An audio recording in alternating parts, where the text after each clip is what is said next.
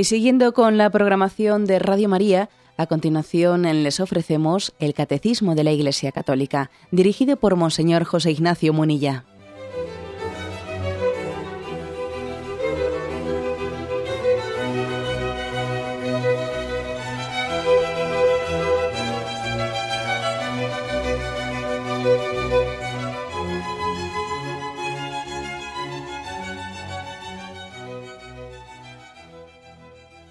Un cordial saludo a todos los oyentes de Radio María. Un día más, con la gracia del Señor, proseguimos el comentario del Catecismo de nuestra Madre la Iglesia.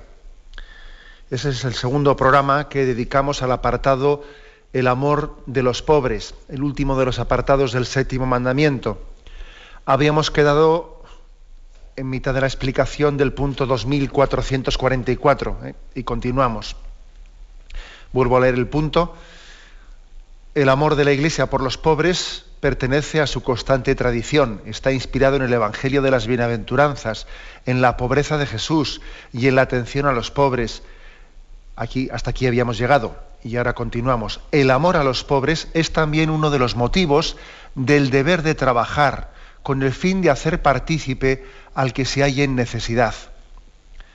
No abarca solo la pobreza material, sino también las numerosas formas de pobreza cultural y religiosa. Bueno, una afirmación que hace este punto, el 2444, que nos puede sorprender, es que uno de los motivos por los que nosotros recibimos la llamada, la vocación al trabajo, pues es este, que existen pobres. Y por tanto una razón añadida para trabajar es, es esta. No vale no es correcto, no es justo, no es proporcionado entender eh, nuestro deber de trabajar exclusivamente porque tengo que hacer frente a la vida, tengo que sacar adelante una familia y si, únicamente ¿no? introducimos estos parámetros nos falta algo, es, incompleto. Claro, sería decir, bueno, yo como yo vivo, mejor dicho, yo como trabajo para vivir yo, trabajo para vivir, ¿no? Además, hasta nos lo justificamos diciendo, es que no hay que vivir para trabajar, hay que trabajar para vivir. Vale, de acuerdo, de acuerdo con esa frase, pero ahora no la manipulemos. También, también la Iglesia en estos mismos puntos del catecismo ha asumido esa frase. No vivimos para trabajar, trabajamos para vivir. Sería un error plantear el trabajo como una esclavitud. El trabajo es para el hombre, no el hombre para, para el trabajo, de acuerdo. Sí, pero no justifiquemos, eh, no interpretemos de una manera reductiva esa frase, como si diciendo, no, pues mm, trabajamos para vivir, en el sentido que lo importante es que yo viva y ya con eso tengo todo lo demás ya hecho, ¿no? Oye, ya tengo suficiente, no voy a estar yo, si tengo ya suficiente para vivir, no me voy a complicar más la existencia, ¿no? Interpretación errónea. Esa interpretación no es la adecuada, porque es posible que, que una persona pues mira, por el trabajo que ha tenido, etcétera, bueno, pues tenga ya suficiente para él mismo sin necesidad de tener que meterse en más líos o complicarse la existencia, pero dice, no, yo debo de correr más riesgos. Debo de correr más riesgos porque, aunque yo igual en un planteamiento conservador, pues yo tenga lo suficiente para vivir el resto de mis días, yo tengo que arriesgar intentando crear una riqueza para que haya más puestos de trabajo y tengo, o por ejemplo, o dice uno, mira, yo me podía, me podía ahora también prejubilar, etcétera, ¿no? Y, a nadie se le ocurre un razonamiento como este. Mira, yo por mi comodidad me podía jubilar ya, o me voy a jubilar ya, pero voy a retrasar un año mi jubilación para que así también mi trabajo extra, se lo, eh, voy a tener un año extra de trabajo pensando en los pobres. ¿A qué poca gente se le ocurre un razonamiento como este? Y fijaros que a tenor de lo que dice este punto del catecismo sería muy evidente, ¿no? Dice, el amor a los pobres es también uno de los motivos del deber de trabajar. Sería lo lógico, ¿no? Que dijese uno, yo voy a, no sé, pues voy a dar un año más de mi vida, un año extra en el que yo, pues con lo que tengo me podía jubilar antes, pero es una sensibilidad ¿eh? que tenemos muy, muy perdida. Es decir, uno de los motivos de la llamada al trabajo es este hay que purificar eh, esa concepción tan individualista que tenemos en la que yo trabajo para lo mío, para lo mío y para mi familia. forma parte de mi familia también los pobres. Forman parte de mi familia, insisto en esto. Aquí podíamos mm, hacer, hacer referencia a algunas parábolas evangélicas que iluminan también este aspecto. Por ejemplo, la de los talentos enterrados. La parábola de los talentos que se entierran y, no, se, no se les hace fructificar, también es aquella que uno dice, bueno, uno podía tener más talentos para trabajar y podía desarrollarlos más en favor de los pobres, pero entierra los talentos, porque tengo ya lo suficiente.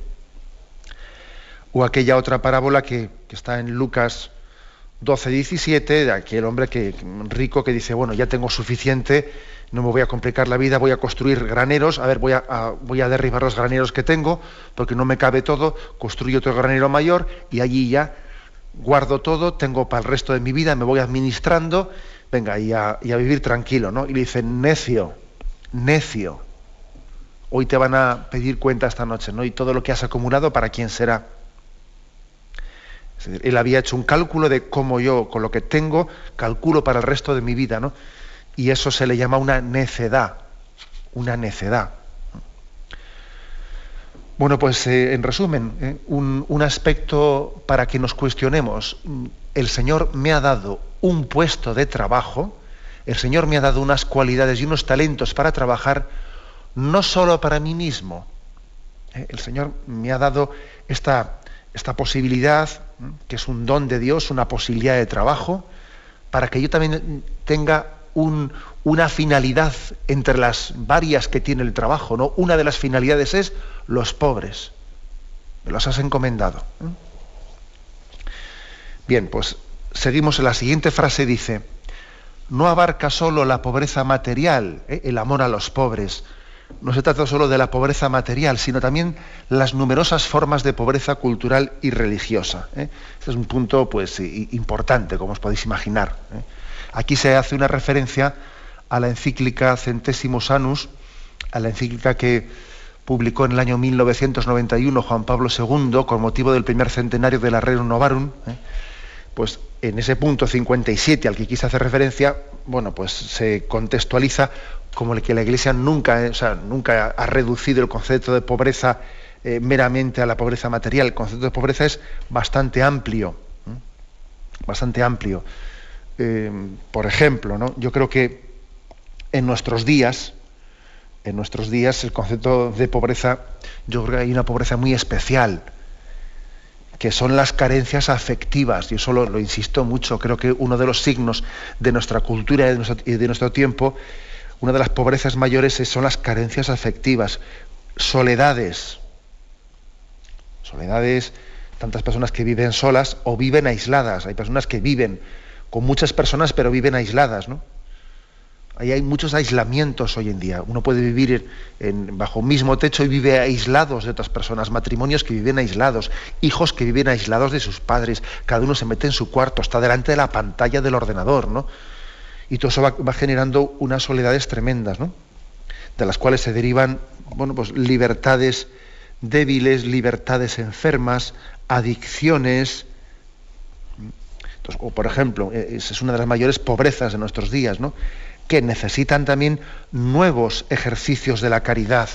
Y tenemos que agudizar la imaginación también para ver de qué manera buscamos caminos nuevos en el ejercicio de la caridad para incidir en nuevas formas de pobreza. Los acompañamientos personales, ¿no? A mí me parece que pueden ser hoy en día pues unos nuevos ejercicios de la caridad, acompañamientos. Vamos, eh, lo digo así claramente, me parece que, que Radio María ejercita esa, esta caridad, esta llamada a la caridad en acompañamiento de muchas soledades, por ejemplo, ¿no? o teléfonos de acogida, teléfonos de la esperanza, etcétera, muchas cosas. nuevas formas de pobreza. Decíamos también, no hace mucho, que, que la Iglesia siempre ha entendido que hay tres panes, ¿eh? tres panes que ofrecer al hombre de hoy, el pan material, pero también el pan de la cultura y el pan de Dios. Esos tres panes es un triple nivel para ejercitar la caridad. La caridad pues no la entendemos solamente, o la mejor dicho, la pobreza no la reducimos solamente a una pobreza material. Existe una pobreza de cultura, claro que existe una pobreza de cultura. Y el hombre que no tiene cultura es totalmente manipulable. Y no lo decimos solo por el tercer mundo, ¿eh? donde, donde, claro, una persona que es analfabeta, fíjate hasta qué punto puede ser manipulada. Pero también existe un analfabetismo en nuestra cultura, con unos planes de educación que parece que han sido pensados para, eh, para hacer individuos, ciudadanos manipulables. También existe eso hoy en día entre nosotros. ¿eh? Planes de educación que hacen gente ignorante, gente desconocedora de la historia, desconocedora de sus raíces. Eh, entonces, planes de estudio en los que parece que construimos personas que una vez que, ignoran de dónde provienen, cuál es su historia, cuáles son las raíces cristianas de Europa, etcétera, pues luego a partir de ahí hacemos proyectos sociales eh, totalmente mm, manipuladores. ¿no? Luego, creo que una de las pobrezas mayores hoy en día es la pobreza de la cultura. La pobreza espiritual, por supuesto, porque tenemos una necesidad de sentido. El hombre el hombre tiene una necesidad de sentido, es, para él lo más fundamental. Eso es más, más fundamental, tener sentido. Eh, ha muerto un familiar muy, muy querido, ¿no? muy, muy allegado a nosotros. Ayer por la noche estuve hablando con una persona ¿no? que había fallecido pues eh, su madre y lógicamente pues estaba compungida, además tenía una relación muy estrecha con ella, ¿no? Eh, esta persona en este momento el pan que más necesita es el pan del sentido. El pan del sentido, ¿qué sentido, no?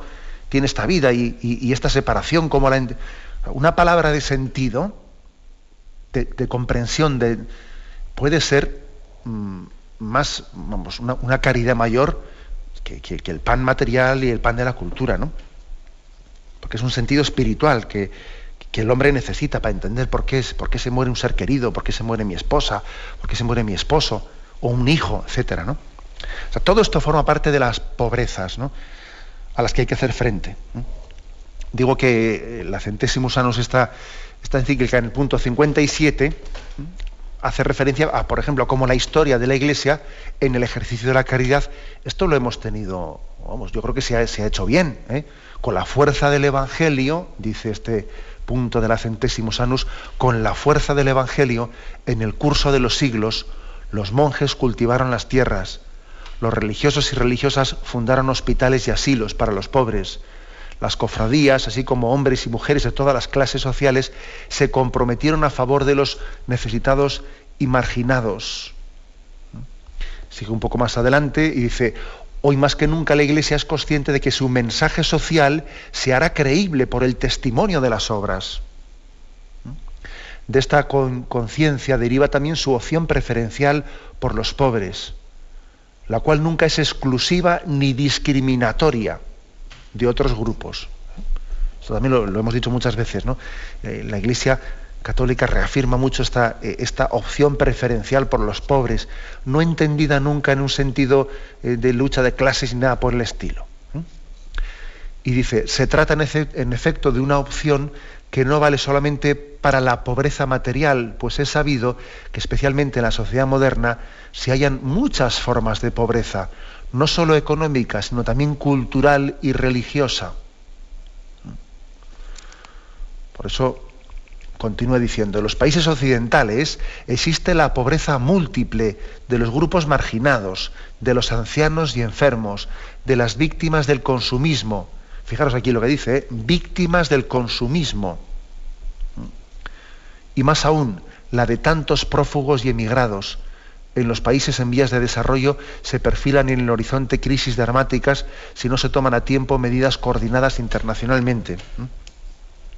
Es curioso que pueda haber al mismo tiempo, hay que ejercer la caridad hacia los pobres, que son carentes de todos los bienes de consumo, y también hay otra pobreza que es por el consumismo, por un excesivo consumismo. Se crea una pobreza de adicciones, madre mía, de, esclavitudes. Hay pobreza por, por no poder acceder a los bienes necesarios de consumo para poder vivir dignamente y también está la otra pobreza, por ejemplo, de quien no es capaz de liberarse de la esclavitud de las máquinas, metiendo dinero estúpidamente las máquinas, ¿no? Y, y es una esclavitud. Pero qué pobrezas, ¿no? Aparentemente tan distintas, y sin embargo pues es el mismo pecado y el mismo Satanás ¿no? quien está en última instancia detrás de ellas. Por eso mm, la Iglesia predica en este punto 2444 eh, pues la llamada a que nuestro trabajo, nuestro trabajo consiste en luchar contra la pobreza y no acostumbrarnos a convivir con ella. Aquí estamos hablando de pobreza en ese sentido que, mm, que puede, que puede no, que de hecho no afecta y viola la dignidad del hombre. Lo que puede parecer sorprendente es que la Iglesia al mismo tiempo lucha contra la predica la lucha contra la pobreza, pero al mismo tiempo también nos llama hacernos pobres con los pobres, es decir, a asumir la pobreza no ya como miseria, sino como virtud. Es curioso esto. ¿eh? es decir, que la pobreza, por una parte, aquí es claramente manifestada como enemigo a batir. Pero al mismo tiempo que decimos que la, pobreza es enemigo a batir, es también consejo evangélico. Consejo evangélico. Lógicamente es la, pobreza entendida bajo otra perspectiva distinta, ¿no? No como algo que, Mm, mm, socava, socava, eh, o sea, que es un cáncer contra la dignidad del hombre, pero la pobreza, el desprendimiento de los bienes eh, no necesarios para el hombre, ¿no? cuando se hace voluntariamente, libremente, y nos permite de esa manera poner más el corazón en lo esencial y no apegarnos a los bienes materiales, es una virtud, es una virtud. Luego, curiosamente, hay que concluir esta explicación diciendo, hay que luchar contra toda pobreza y además Dios nos ha dado una capacidad de trabajo para luchar contra ella. Pero lo paradójico del mensaje cristiano es diciendo, sí, pero fíjate, para luchar contra la pobreza, al mismo tiempo nosotros no contraponemos la riqueza. ¿eh? Es decir, nuestro objetivo no es el de hacer un mundo más rico, no, sino nuestro mundo, nuestro objetivo es que reine el amor, que es distinto.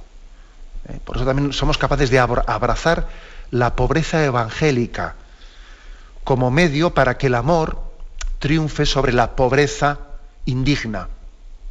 No queremos que triunfe la riqueza como valor supremo, no, no, queremos que triunfe el amor, que es distinto. ¿Eh? Esto es un matiz importante, que si Dios quiere tendremos también la ocasión de, de hacerle aplicaciones prácticas. Tenemos un momento de descanso y continuamos enseguida.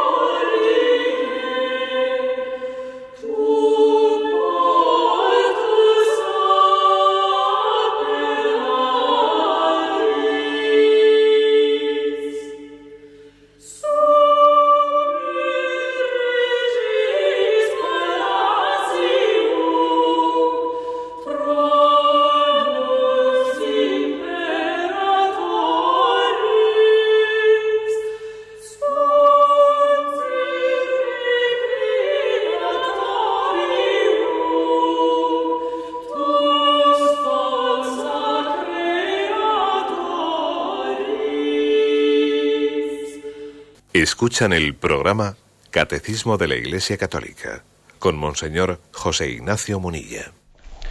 Pasamos al comentario del punto 2445 en este apartado del amor de los pobres. Dice así, el amor a los pobres es incompatible con el amor desordenado de las riquezas o su uso egoísta. Ahora viene aquí un texto de la carta del apóstol Santiago, capítulo 5, que es un texto fortísimo. ¿eh? vamos, todos los textos de la palabra de Dios son fuertes, ¿no? porque tienen la fuerza del Espíritu Santo. Pero es un texto fortísimo, que ahora, mismo vamos a leer, pero antes un comentario sobre esto. ¿eh? El amor a los pobres es incompatible con el amor desordenado de las riquezas o su uso egoísta. ¿eh? Una referencia ya he hecho yo antes anteriormente, diciendo, vamos a ver, o sea, no, no, no caigamos en el error de pensar que lo contrario. Lo contrario de, del mal, ¿eh? sea pues del mal de la pobreza, tenemos que, como si tuviésemos que redimirla con la riqueza. Pues no, no es así. Hay que recurrir siempre a Jesucristo como nuestro modelo, el cual, el cual siendo rico se hizo pobre para salvar a los pobres. Forma parte de, de la misma eh, del mismo estilo apostólico de Jesucristo y además que Él ha comunicado a la historia de la Iglesia. Hacernos pobres para ayudar a los pobres, despojarnos del apego de las riquezas. Y esto, bueno, pues eh, no, está, no está mal ¿no? recordarlo porque bueno, también existen otras, otras tentaciones. Pues mira, la tentación de la de Robin Hood que se cuenta, ¿no? La de Robin Hood, que es decir, voy a robar a los, a los ricos para dárselo a los pobres. Pues no, ese, nunca ha sido el estilo cristiano. ¿eh? Esa tentación de pretender luchar ¿no? contra la pobreza, pues cometiendo otras injusticias, para, pero vamos, con fines buenos, ¿eh? con fines buenos. Nada, ese nunca ha sido el estilo cristiano. ¿eh? Aparte que no me lo creo, que acabe dándoselo todo a los pobres, ¿no? le dará algo a los pobres para así justificar que se lo está metiendo en su bolsillo, lo que roba, que ya nos conocemos todos ni siquiera tampoco el estilo, pues será el estilo de propio de, un personaje eh, rico donde los haya, eh, filántropo, pues que tiene una empresa multinacional.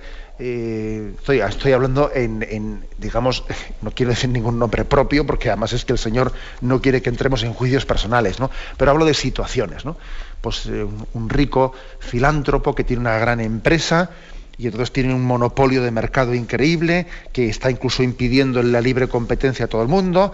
Pero bueno, ¿no? yo en este, en este gran empolio que tengo montado, luego también yo vendo mi imagen pues en grandes obras filantrópicas, etcétera. No, mire usted, eso tampoco es nuestro, eh, no es nuestro estilo cristiano. Por muchas cosas, ¿no? No es nuestro estilo cristiano, porque claro, el estilo cristiano, en primer lugar, donde tiene que incidir es a ver si yo la manera que estoy teniendo de, acumular riqueza es una manera justa o la estoy haciendo pues, de una manera indebida, con una con, impidiendo una, una, competencia leal por parte de otros, con un monopolio indebido, eh, en unas condiciones laborales con los trabajadores no siempre justas, etcétera, etcétera. ¿eh? O sea, hay que tener cuidado porque a veces también eh, ciertas tendencias filantrópicas lo que están haciendo es tapar, tapar cosas, ¿eh? tapar cosas. Amén de lo que dice el Evangelio, ¿eh? que no se entere tu mano derecha lo que hace la izquierda. ¿Mm? Porque claro, cuando, cuando resulta que ciertas, ciertas acciones filantrópicas forman parte ¿no? También de, de, campañas de imagen, etcétera, pues nos da mucho miedo. Ese no es el estilo cristiano. Y luego además, claro, he hablado aquí del caso de, Robin Hood que se dice de robar a los ricos o este otro caso de los, de los grandes, las grandes fortunas filantrópicas. Existe también otros, otras situaciones más comunes, más frecuentes entre nosotros, que es el hecho, el hecho de que bueno, se pretenda compaginar un cierto, eh, un cierto compromiso con los pobres con un amor desordenado de las riquezas en el sentido que no haya proporción ninguna, proporción ninguna entre lo que, lo que estamos acumulando y, tener puesto el corazón indebidamente los bienes materiales eh, y luego se, da una contribución insignificante pues, a los necesitados, ¿no? O alguna obra concreta apostólica o lo que sea. Bueno, pues hay una desproporción absoluta. Eso ocurre con frecuencia. Ocurre que igual eh, pues, eh, alguien pretende, eh, pretende, dentro de un amor desordenado que tiene las riquezas, hacer algún signo, un signo de, compromiso con los pobres, pero que si uno ve que ese signo, digamos, qué incidencia tiene, o qué supone para él desprenderse de algo, o, qué tanto por ciento supone de. Nada, supone que es algo insignificante, desproporcionado. Luego, a eso se refiere aquí el, esta introducción del punto 2445. Vamos a ver, que no nos podemos engañar, que el amor a los pobres es incompatible con otros planteamientos de vida. ¿eh? Yo he puesto el caso desde que si Robin Hood, que si es rico, que si las situaciones más, más frecuentes nuestras de tener puesto el corazón, que ayudar a los pobres en el fondo es un don de Dios para que sea algo, o sea, para que sea un camino de purificación para nosotros, un camino de desapego para nosotros. Cuando Dios nos da el don de la caridad para ayudar a los pobres, eh, estamos recibiendo un regalo de Dios, un regalo de liberación, de liberación de apego a los bienes materiales. O sea, nos está haciendo un favor el Señor, o nos hacen un favor los pobres, al recibir una llamada de Dios a través de ellos que nos lleva a liberarnos de esclavitudes. Esta perspectiva de fe hay que tenerla. ¿eh? Y el texto este, el texto evangélico al que me refería, que es un texto muy fuerte, ¿no? El de Santiago 5, versículos del 1 al 6, que está aquí recogido en el catecismo y está transcrito aquí explícitamente, dice: Ahora bien, vosotros ricos, llorad y dad alaridos por las desgracias que están para caer sobre vosotros. Vuestras riquezas, vuestra riqueza está podrida y vuestros vestidos están apolillados. Vuestro oro y vuestra plata están tomados de herrumbre y su herrumbre será testimonio contra vosotros y devorará vuestras carnes como fuego. Habéis acumulado riquezas en estos días que son los últimos. Mirad, el salario que no habéis pagado a los obreros que segaron vuestros campos está gritando, y los gritos de los segadores han llegado a los oídos del Señor de los ejércitos. Habéis vivido sobre la tierra, sobre la tierra regaladamente, y os habéis entregado a los placeres. Habéis hartado vuestros corazones en el día de la matanza. Condenasteis y matasteis al justo él no os resiste. Es un texto de la palabra de Dios y, que, como texto de la palabra de Dios tenemos que acogerlo abriéndonos a, su sanación. Es un texto que nos sana. Eh, no tenemos que recibirlo como algo que me ofende. Eh. Si me escuece, si me escuece, es un escozor que es una ocasión de gracia. ¿Mm? O sea, lo insisto, es una ocasión de gracia cuando algo, cuando un texto de la palabra de Dios nos escuece, yo digo, bendito escozor, bendito escozor, porque lo peor sería escuchar este texto, oye, y quedarse como si no hubiese sido para mí. Eso sería lo peor. ¿eh? que Dios nos dé la gracia de sentirnos interpelados ¿no? por, su, por, palabras tan fuertes como estas, en las que se dicen, hay de vosotros. ¿no? Y, y, esto hace, hace referencia a que en la versión de San Lucas de las bienaventuranzas, eh, a diferencia de las de Mateo, que dicen bienaventurados, bienaventurados, sin embargo, en las de Lucas, después de haber hablado de bienaventurados, luego viene ahí de vosotros, ¿no?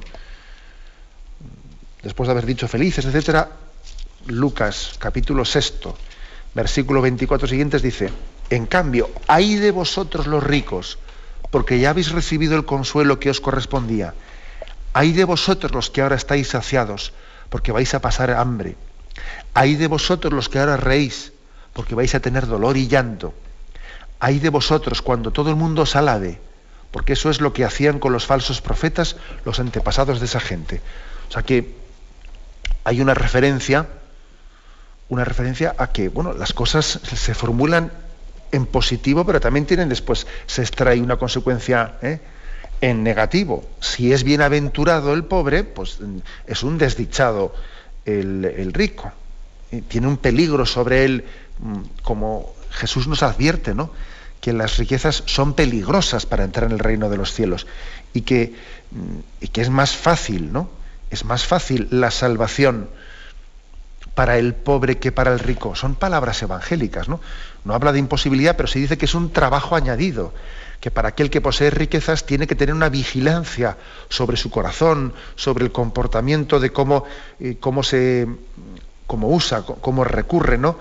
a esos bienes que Dios. O sea, tiene una tarea especial, tiene que estar especialmente preocupado también por su propia salvación. Por eso digo que son palabras exigentes, pero que tenemos que acogerlas, ¿no? Cuando dice, hay de vosotros, porque vuestras riquezas están podridas ¿eh? vuestros vestidos están apolillados. A mí, a mí esto me ha recordado a esas pinturas medievales que en muchos lugares pues, se solían representar, ¿no?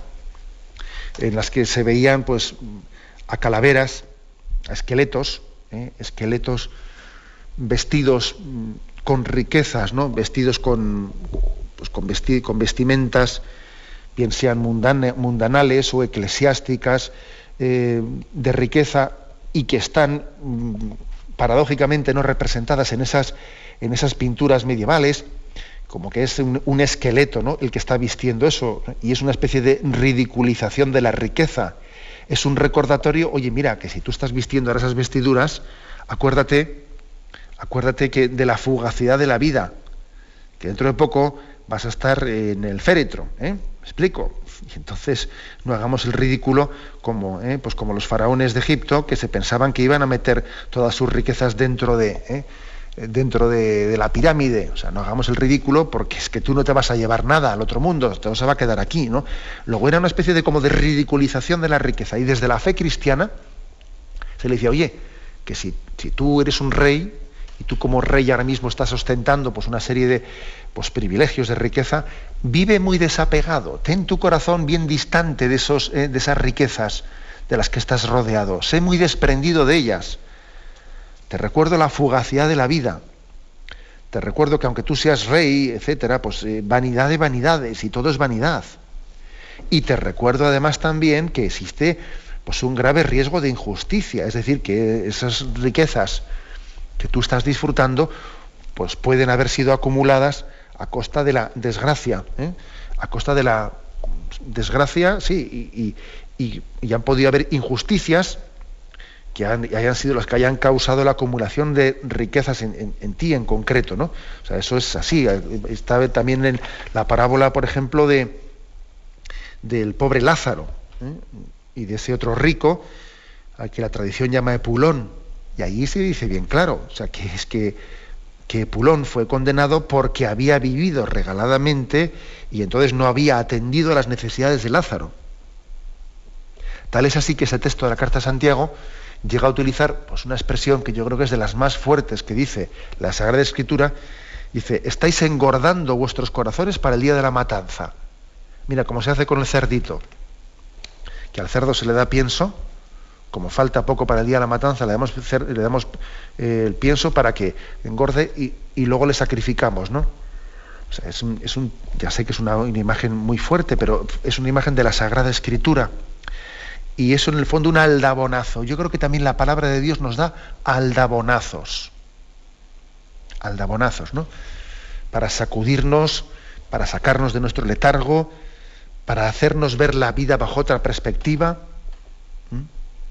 Es, una, es por lo tanto una llamada de Dios, una gracia de Dios que tenemos que acoger. Incluso en la medida en que nos escueza, pero es un escozor sanante ¿eh? cuando acogemos la llamada de Dios ¿eh? a la caridad en, esta, en estos mm, versículos evangélicos. Tenemos un momento de reflexión y continuamos enseguida.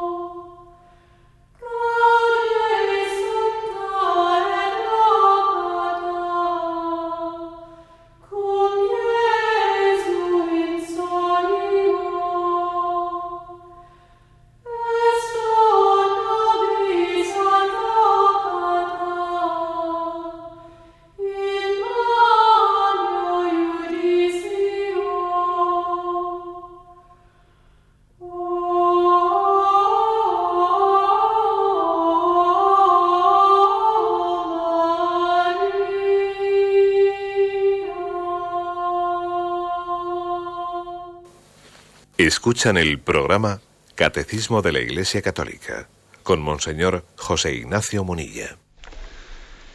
Pasamos al punto 2446, eh, dentro de este apartado, el amor de los pobres. Dice así, San Juan Crisóstomo lo recuerda vigorosamente. es un texto entrecomillado suyo. No hacer participar a los pobres de los propios bienes es robarles y quitarles la vida. Lo que poseemos no son bienes nuestros, sino los suyos. Cierra comillas. ¿eh? Es preciso satisfacer ante todo las exigencias de la justicia, de modo que no se ofrezca como ayuda de caridad lo que ya se debe a título de justicia. ¿eh? Y luego viene aquí una cita de San Gregorio Magno. ¿eh? Pero, mm, como podéis observar, también San Juan Crisóstomo, al igual que también que, el apóstol Santiago, pues tiene también una, una palabra incisiva donde las haya, ¿eh? también una palabra fuerte como espada tajante de doble filo que entra y penetra, ¿no? Y viene y dice en un texto fortísimo, no compartir tus bienes con los pobres es robarles y es quitarles la vida. Pues bueno, pero es distinto, ¿no? Oiga, no, no, confundamos términos, ¿no? No compartir los bienes, ¿cómo va a ser robar? Eso es otra cosa, ¿no? Robar es, no, vamos a abrirnos al sentido auténtico de estas palabras. Que no compartir los bienes, ¿no? no desprendernos de ellos, sea robar. ¿Qué, significa esto? Pues a Juan Crisóstomo yo creo que está poniendo yo, el dedo en la llaga. Nosotros podemos hacer ahora una, exégesis, a ver cómo la interpretamos, pero primero partamos de que esta forma parte de la tradición de la Iglesia, ¿no? Esta expresión. Y el hecho de que el catecismo lo haya recogido valientemente, pues es importante. Bueno, yo en primer lugar haría un, primer, un primer nivel de interpretación. Esto de que no compartir eh, es robar. Hay por ahí un refrán que dice que el que no forma parte de la solución forma parte del problema. Este es un primer nivel. ¿eh? Desde luego no es el nivel último, pero un primer nivel. El que no forma parte de la solución forma parte del problema. Es decir, a mí no me vale que, alguien eh, plantee una situación diciendo, bueno, yo no, yo, no, lo he generado, yo no lo he causado, yo en concreto soy inocente de esto. Mira, aunque fuese verdad eso, vamos a suponer que fuese verdad, que seguro que tiene muchos más matices de lo que te piensas, ¿no? Pero vamos a suponer que tú no seas culpable para nada de, eh, una injusticia o de una situación de pobreza. Eh, aun siendo eso así, Dios te ha puesto en esta situación para que formes parte de la solución, para que no te reduzcas a ser únicamente testigo de ella. ¿eh? a mí me parece que es muy importante el partir de la realidad. ¿Para qué me ha puesto Dios aquí? Vamos a ver, si Dios ha querido en su providencia que yo esté aquí y sea testigo de esto y sea testigo de esta situación, yo, pues esto es como la parábola del buen samaritano, ¿no? Yo pasaba por allí, un hombre bajaba, ¿no? De Jerusalén a Jericó. O sea, Dios ha querido que pase por ese lugar. Entonces, yo no puedo decir es que este asunto no va conmigo. ¿Cómo que no va conmigo? A mí me ha tocado pasar por allí. Entonces, aunque yo no haya formado parte del problema, formo parte de la solución. en la providencia hay, por, o sea, por mi parte va a haber un, un pecado grave de, de omisión, de omisión, si, teniendo yo la circunstancia ¿no? y la situación adecuada para poder aportar eh, pues una solución al problema, no lo hago. ¿eh? Esta es primera interpretación evidente que hay que hacerlo. Hay que partir de la realidad. ¿eh? Y además siempre discerniendo en un sentido práctico, no en un sentido autojustificativo. Yo, es que yo no, yo no, esto no, yo no soy el causante. ¿Y qué? Que yo no sea el causante, ¿no? En segundo lugar, yo creo que eh, un segundo nivel de interpretación, que es esto de, que no compartir es robar o no, no ejercer la caridad con los pobres es robarles. Otro, otro nivel de interpretación es el que, bueno, eh, la doctrina de la Iglesia siempre ha afirmado que, bueno, Juan Pablo II fue un auténtico defensor de este principio, ¿no? Sobre toda propiedad privada graba una hipoteca social, decía Juan Pablo II. el derecho a la propiedad privada existe, de acuerdo, pero no es, no es absoluto, no es absoluto. sobre todo mis bienes privados tienen también una vocación social.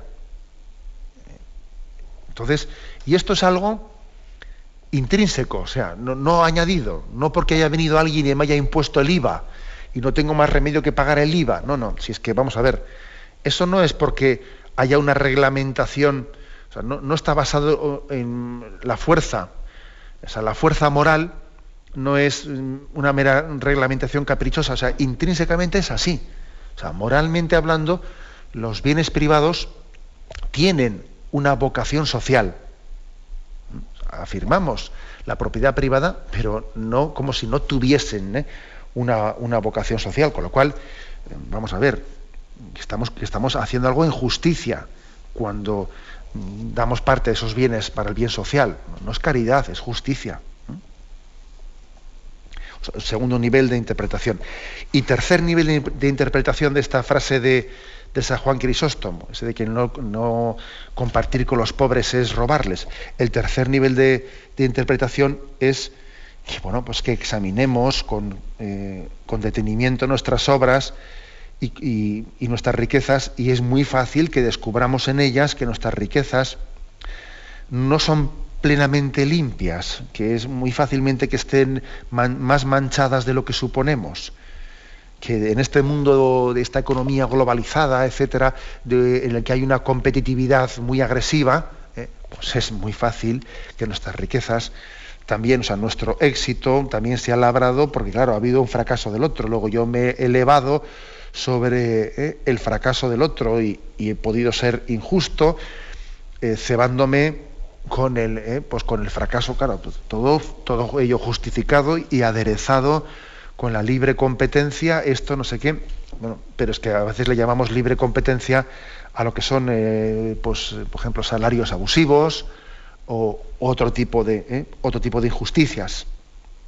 Luego, no supongamos tan fácilmente que nuestra riqueza es limpia, porque en programas anteriores hemos hablado de cómo, por ejemplo, las materias primas pueden estar pagadas en, el tercer mundo pues a, unos precios irrisorios. También hemos hablado en este programa de cómo ciertos bienes de consumo baratos que nosotros podemos acceder a ellos igual han sido producidos pues en, lugares en los que no se ha respetado ni, ni los derechos laborales de, unos niños a los que se les hacía trabajar de una manera inhumana. Eh, o sea, eh, no es tan fácil que estemos limpios es tan fácil, ¿no? Y dice, bueno, pero yo no tengo, si yo he comprado una cosa porque yo veía que era barata y buena y resulta que ha sido producida de mala manera e injustamente, sí, bien, pero ¿qué, quiere decir? Que cuando San Juan Crisóstomo dice que nuestra, Crisóstomo, perdón, dice que nuestra riqueza puede estar construida a base de robar a los pobres, es algo objetivo. Ahora no me hables únicamente de tus intencionalidades, es algo objetivo.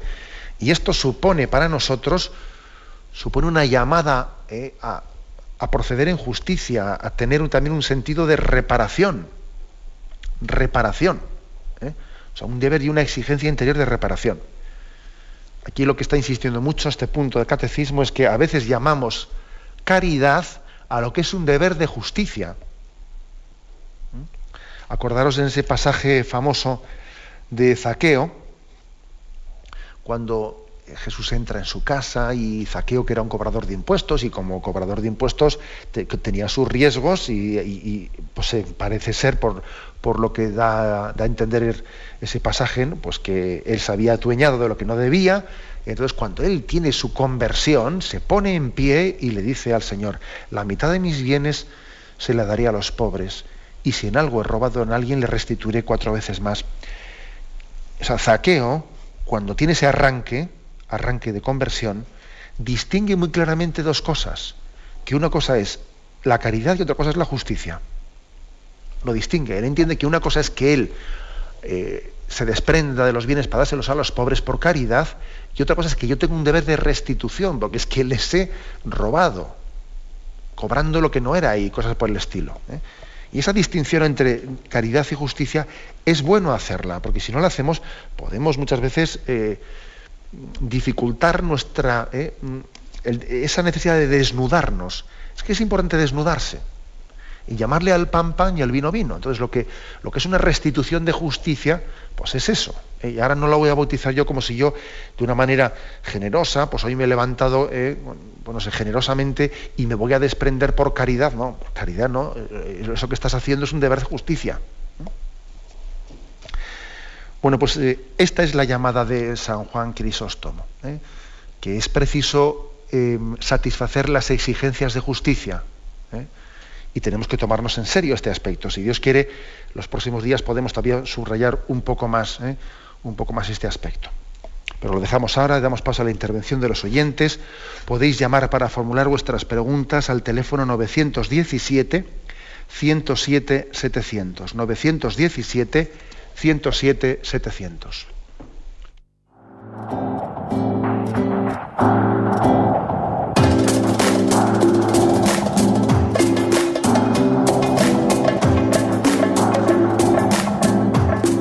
Un cordial saludo a todos los oyentes de Radio María. Un día más, con la gracia del Señor, proseguimos el comentario del Catecismo de nuestra Madre la Iglesia.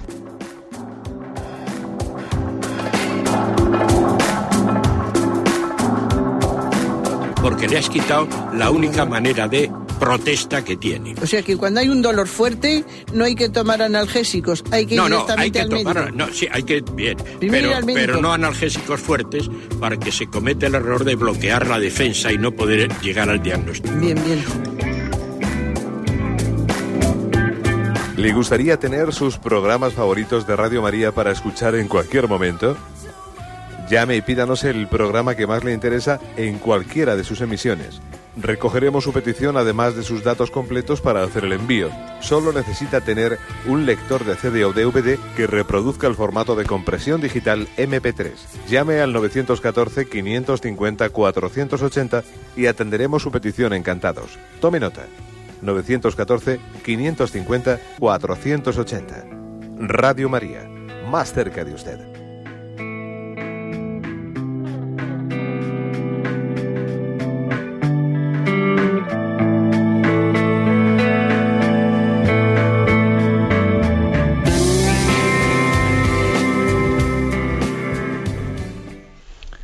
Sí, buenos días, ¿con quién hablamos?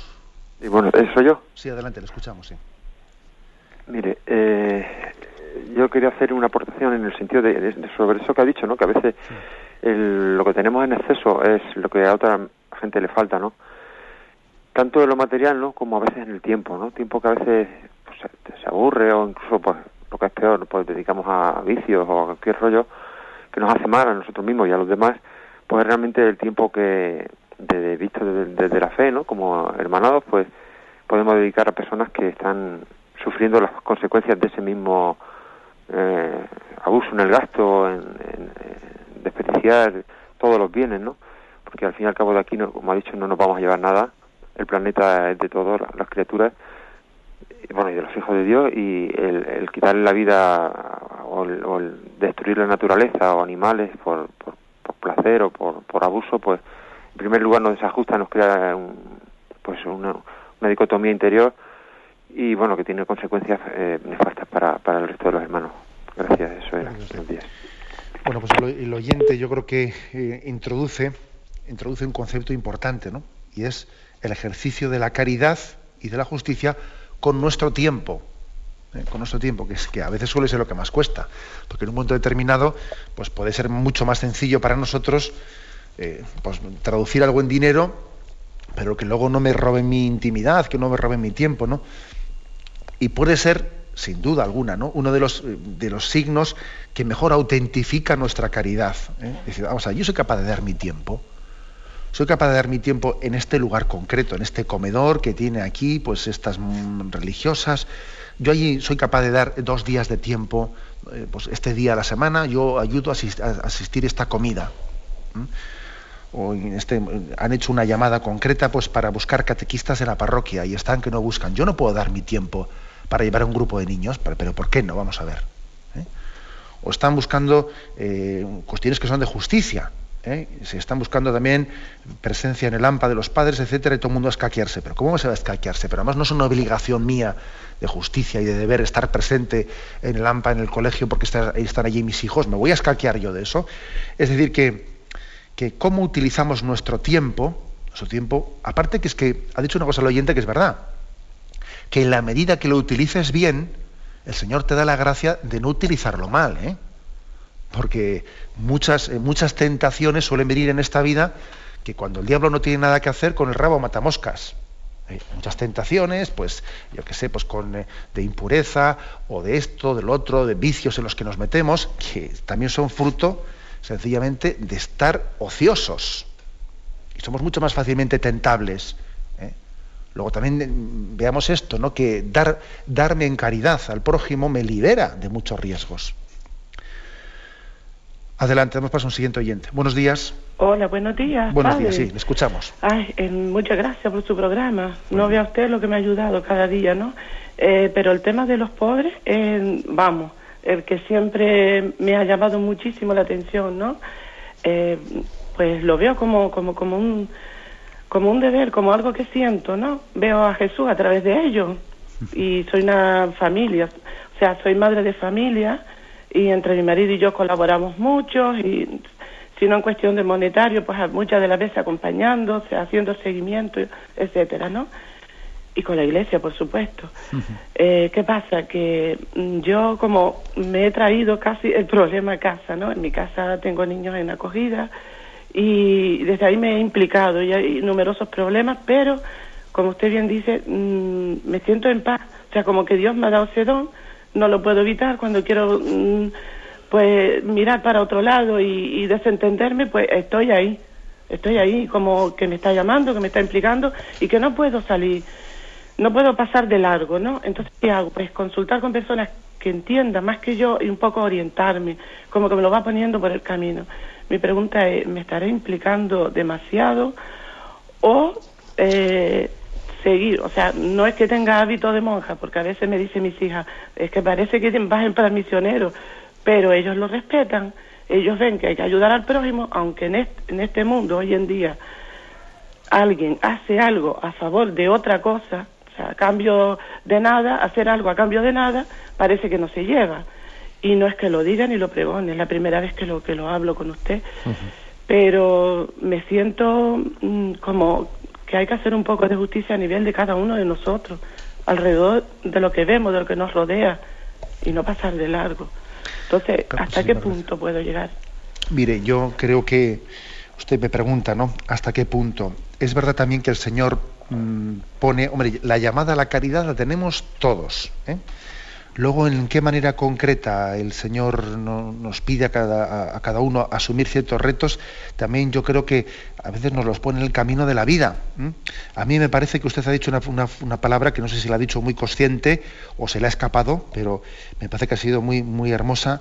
Dios me ha dado ese don, exactamente. Dios le ha dado a usted ese don. ¿eh?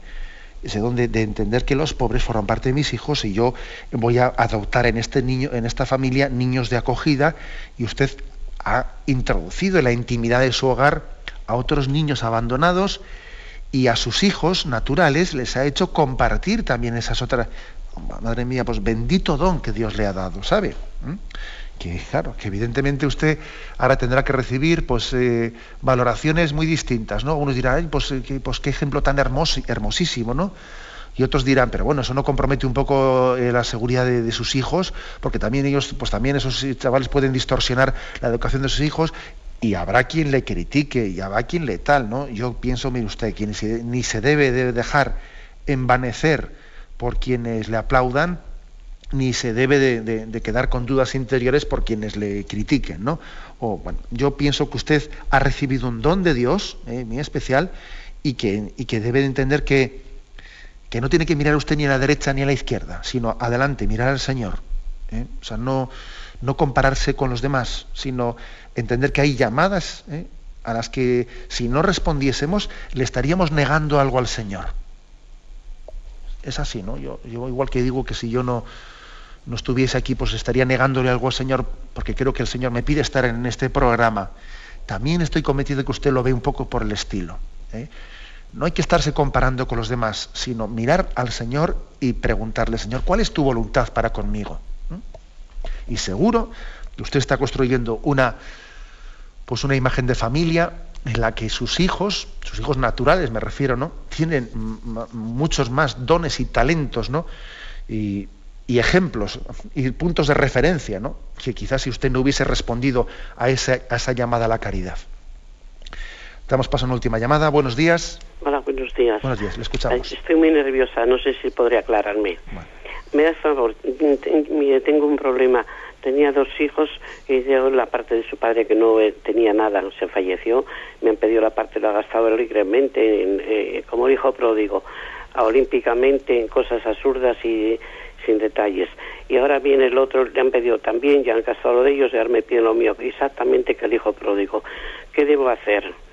Ayudarles con un problema que no es precisamente de salud, sino que se lo han gastado pues ilícitamente, olímpicamente, con reformas absurdas, que innecesarias de una casa, millones y tal.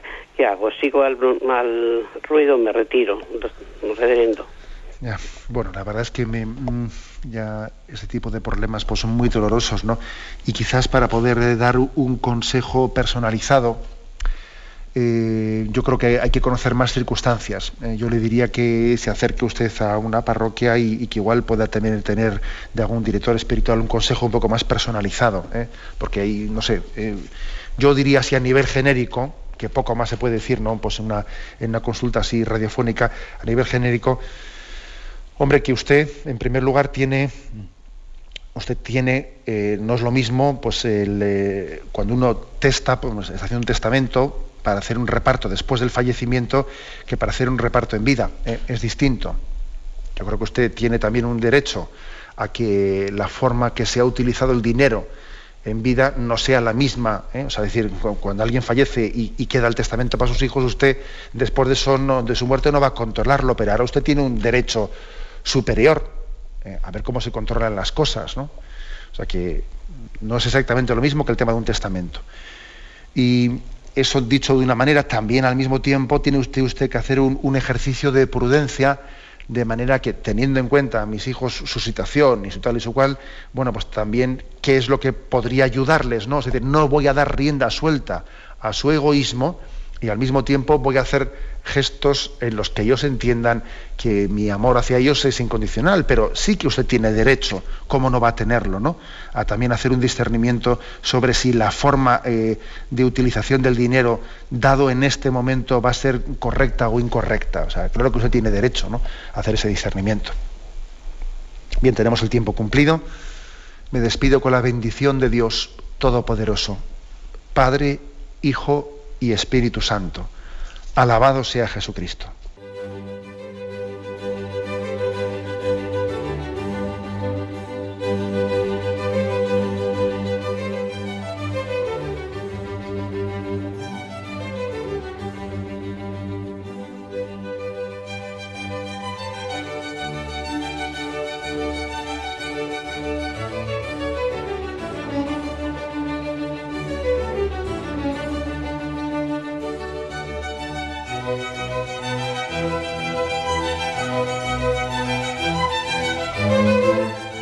Han podido escuchar en Radio María el Catecismo de la Iglesia Católica, dirigido por Monseñor José Ignacio Munilla.